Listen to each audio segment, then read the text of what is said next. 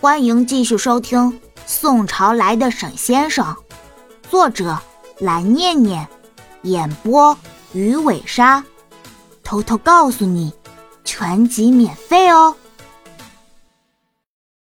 第一百三十章，沈妈妈在走进自己的房间之前，看到麦姨有些犹豫的看向她，就带着笑意回了头说：“麦姨。”你是不是有什么事情要跟我说？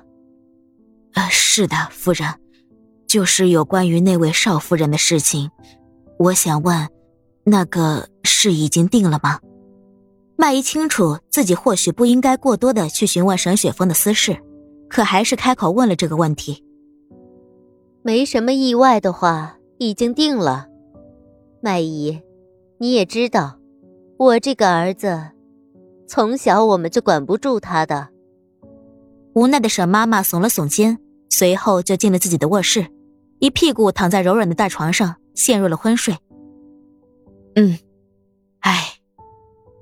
麦姨看到沈妈妈进了自己的房间，并且将房门关上了之后，才带着犹疑拿出了自己的手机，上面至少有三十多条讯息，都是他的女儿，那个比沈雪峰小了十多岁的女孩在询问雪峰哥哥的情况。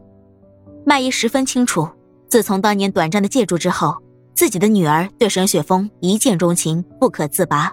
现在沈雪峰已经决定要结婚了，他也不知道应该要怎么对自己的女儿说这件事。很明显，他真的有一点不太敢把这个消息告诉他。一个怀春的少女，对一个不应该能够和她见到的男孩子动了心。沈家，不但是当地的顶级豪门，更是能够十分轻易的动摇到好几个城市经济的家族。这种门槛，又怎么能够是你这样的丫头能够跨得进的呢？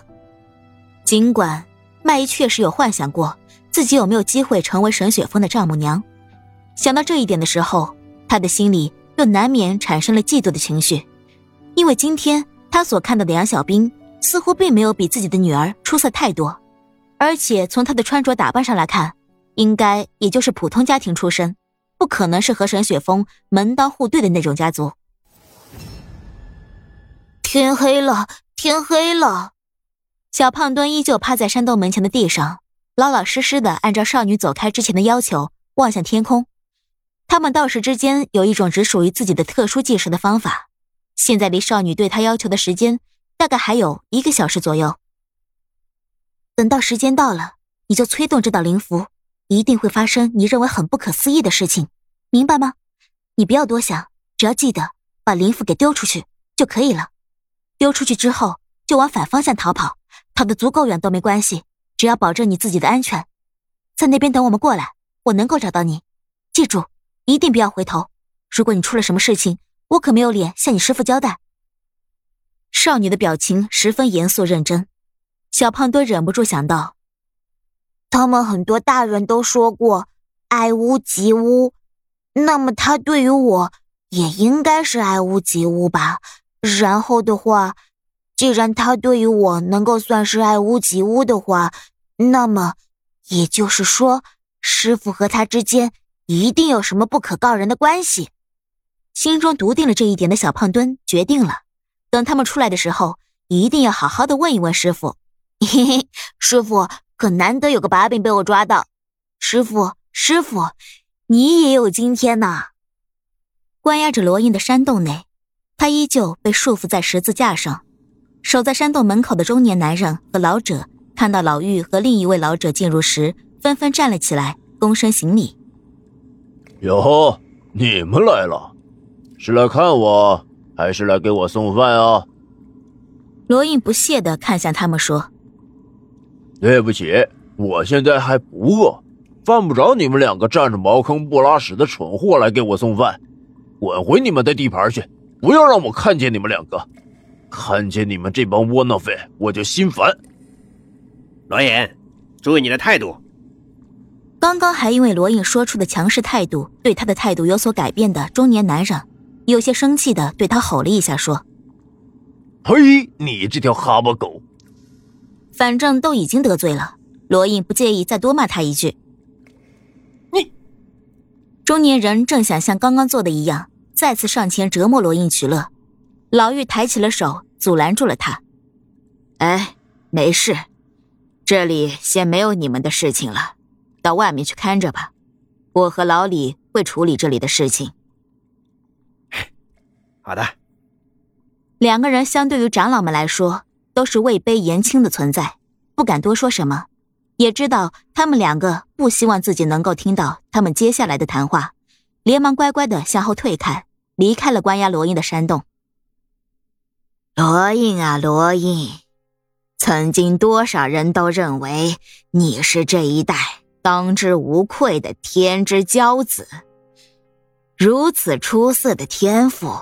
让多少人羡慕，多少人拼尽了全部努力，也只能够到你的起点而已。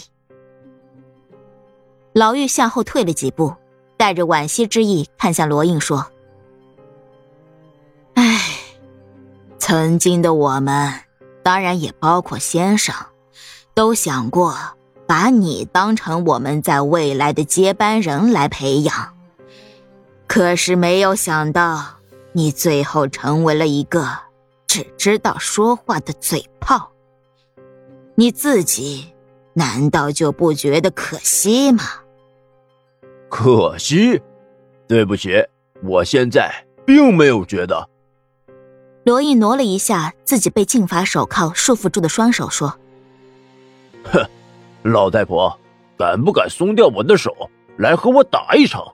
不要像个懦夫一样，就只敢在那里和我说话。你们两个家伙信不信？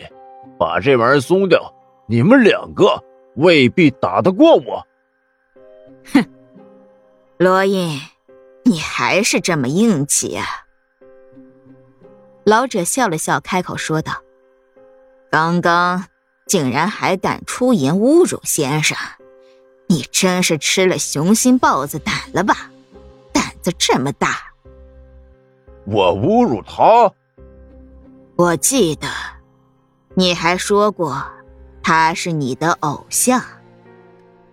老妪带着微笑道：“我曾经的偶像是那位敢于斩妖除魔、威震四海的先生，而不是现在遇到了一个威胁有一点点大的叶明川，就把一个完全无辜的女孩交出去的先生。